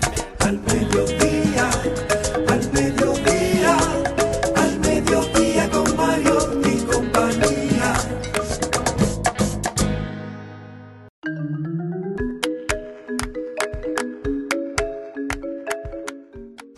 Juliano Simón Marra está con nosotros. Juliano es nuestro experto residente en Bitcoin. Él es CEO de Bitcoin RD y hoy viene a hablarnos de cómo va estas criptomonedas, la estabilidad, novedades. Dime a ver. Eh, Todo bien, muchas gracias por la invitación. Cuéntame, Juliano, ¿qué está pasando con el Bitcoin? Eh, bueno, casualmente, eh, el día de hoy eh, ha tenido mucho movimiento. Nos levantábamos con el precio por encima de los 60 mil dólares. ¿Qué? Y yo estaba viendo que la última vez que estuve por aquí en el programa, que fue como en octubre, mediados de octubre, estábamos hablando que el Bitcoin andaba por los 30 mil dólares. O sea, que volvió a- al precio casi pre-pandemia. Sí, está casi en el precio más alto, que fueron unos 66, 60, ¿Y de qué ha- 66 a 69 mil dólares. ¿Qué ha pasado? ¿Por qué se ha disparado? Porque la semana pasada yo vi estaba en 50 más o menos. 50 y piquito, sí, sí. Eh, bueno, según lo que he podido leer, eh, siguen diciendo que tiene que ver mucho con los ETF que aprobaron en Estados Unidos. Que Eso ha, ha afectado mucho el tema del precio. a la Explícale a la gente qué son estos ETF y qué fue lo que pasó en Estados Unidos. Bueno, los ETF son unos fondos que cotizan en bolsa, que tienen el precio, o sea, que siguen el precio de Bitcoin. Entonces, eso lo que permite es que los fondos de inversiones puedan comenzar a comprar criptomonedas de una forma, se puede decir, más segura. Es como un aval que le da la Reserva Federal diciendo, mire, esto es una realidad ya, quizás una inversión Estos fondos están garantizados. Están segura, exacto. De una forma más... Y más fortaleció segura. entonces la demanda. fortaleció la demanda. Entonces también eh, afecta, o dicen que puede afectar el tema de que viene el halving, que es un... un ¿Cómo lo explico? Es algo que pasa cada cuatro años, que es que se reduce la cantidad de Bitcoin que los mineros reciben. O sea, lo- los Bitcoins se crean por la persona que hace minería con un equipo especial de computación. Eh, cada, entonces, cada cuatro años normalmente se reduce el beneficio que ellos obtienen a mitad. O sea, por ejemplo, ahora mismo, a yo lo tenía apuntado, eh, un minero cada vez que mina un bloque de Bitcoin recibe un beneficio de 6.25 Bitcoin. Eso pasa cada 10 minutos normalmente. ¿Qué pasa? A- abril, a mitad de, abril de este año, se supone que eso va a ser reducido a la mitad, que serían 3.125 Bitcoin por cada bloque. Entonces, ¿qué pasa? Si cada vez que los mineros reciben menos Bitcoin y la demanda sigue subiendo, Se pone más caro. Yo te quería Porque preguntar. La historia, sí, pero antes de eso, la exacto. historia supuestamente es que los bitcoins son limitados.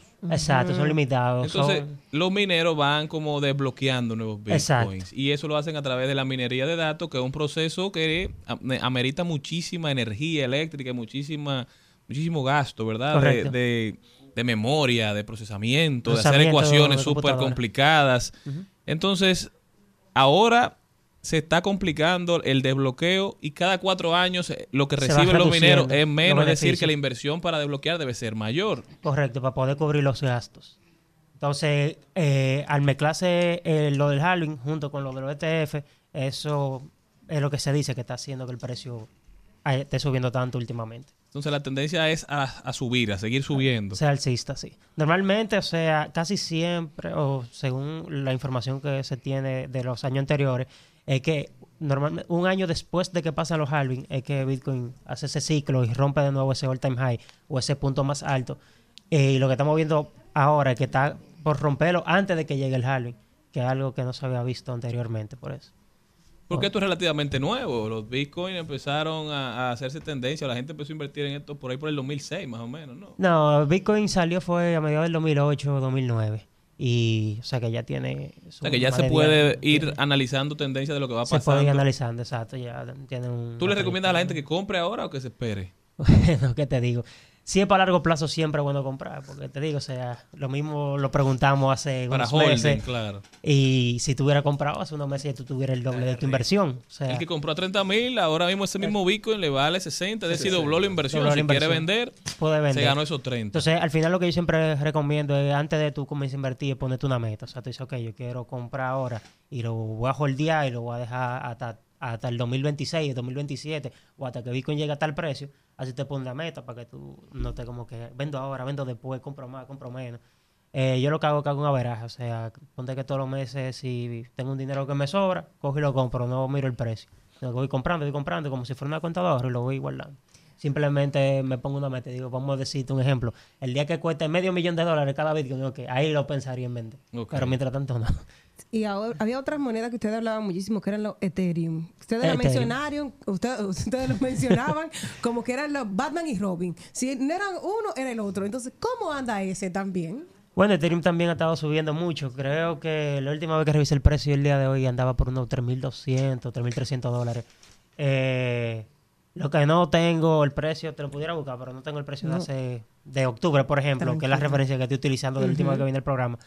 Pero es otra moneda que, se, que creo que ha duplicado su precio, en, por lo menos en los últimos meses. Hermano, hay momentos donde los expertos como tú en estos temas de criptomonedas dicen es un buen momento para comprar o es un buen momento para vender. ¿Es este un buen momento para invertir en Bitcoin? Para mí está muy alto. para mí siempre los mejores momentos para comprar cuando nadie está hablando de eso, cuando tú no estás viendo la noticia, cuando el precio está en el piso y todo el mundo está corriendo, que están, ah, eso va a quebrar. Eso. Ahí para mí esos son los mejores momentos. O sea, al principio del año pasado que estaba en 16 mil y 20 mil dólares, que lo llegamos a hablar en uno de los programas. O sea, para mí eso era los mejores tiempos para comprar, que yo aproveché y también compré. Eh, eh, Pero eh, ahora- Es tu momento de regodearse. y que, ay, que- Que el que Qué bueno que compré Esperar una corrección, que es posible que pase, porque cuando tiene mucho tiempo subiendo así, eh, en algún momento tiene que hacer algún tipo de corrección. ¿Y qué tú les recomiendas a los que nos escuchan? Que si desean invertir en Bitcoin, socialicen para ver quién tiene y quiere vender para que puedan negociar un mejor precio o que directamente por la plataforma, si es que así se puede. Lo pueden hacer directamente en la plataforma. Bueno, en la plataforma que nosotros tenemos, los clientes pueden colocar una orden de compra y, y decir, eh, voy a comprar Bitcoin si llega, por ejemplo, a 50 mil dólares y se queda esa orden abierta. Y si el precio de Bitcoin comienza a bajar, llega a Inmediatamente eso, notifica. inmediatamente se cumple la orden. Entonces, puede ser esa forma. En 1600 en octubre, exacto. Eso es Ethereum. Entonces, Mm, como o sea, que se dice, está casi el doble También, también. se multiplicó. Hay alguna cosa que yo quiero saber. En el caso de los pesos dominicanos, para que la gente que no se Mm. escuche, hay un peso, había medio peso, ya no hay medio peso. En el caso de los Bitcoin, hay medio Bitcoin Sí. que tú puedes comprar, hay un, un, Sí, es divisible. Ah, tú puedes comprar exacto. 0.00 tanto. O sea, tú puedes comprar mil pesos de Bitcoin si tú quieres. Ah. Y tú tienes 0.00016 Como si fuera un SAN. Más o menos. Es como no si para fueran los centavos. Es como si fueran. En vez de, un- de 100 pesos, tú puedes un peso. O los centavos de un peso a centavo. Dame 35 Eh, mil. Dice, dame el equivalente a 100 100 dólares en Bitcoin y se calcula el precio que está en el mercado. de ella. Pero sí, dan- se puede comprar. Nosotros vendemos de mil pesos en adelante. Ah, y entonces, ¿qué, qué le dan a uno? Eso es totalmente virtual, o sea, no es algo físico. Te dan O sea, un- tiene que tener como una cuenta de banco, como quien dice, una billetera, se llama, que es donde tú lo puedes recibir y almacenarlo. Un diploma te dan. Juliano Simón Marra, CEO de Bitcoin RD. ¿Cómo puede la gente ponerse en contacto contigo? El que esté interesado en que tú le expliques un poquito más cómo funciona este mercado, qué es eso de holding, de trading, qué tú le recomiendas. Cuéntame. Eh, nada, nos pueden contactar por Instagram a BitcoinRD y nuestra página web bitcoinrd.do y bitcoinrd.online. Julián, y un- otra cosa, tú eres un hombre serio y esta es tu empresa, tu negocio, pero antes de cerrar, ¿qué tú le recomiendas a esas personas que se le acerca a alguien hablándole de Bitcoin y que qué preguntas clave debe hacerle para saber si se enfrenta a una estafa o si es una persona que, que tiene buenas intenciones y que tiene realmente eh, conocimiento de esto? Una pregunta de, de control. Claro. No, siempre bueno, aunque una persona se te acerque y te hable, siempre bueno tú investigar y averiguar lo que esa persona está hablando por afuera. O sea, ya tú tienes acceso al internet y tú puedes investigar lo que tú quieras. Y siempre que te estén ofreciendo algo que sea muy bueno para ser verdad, eso es una señal para tú salirle corriendo. y siempre que estén hablando de inversión, mira, invierte tanto y te vamos a dar un tanto por ciento mensual, eh, con un porcentaje muy, muy alto.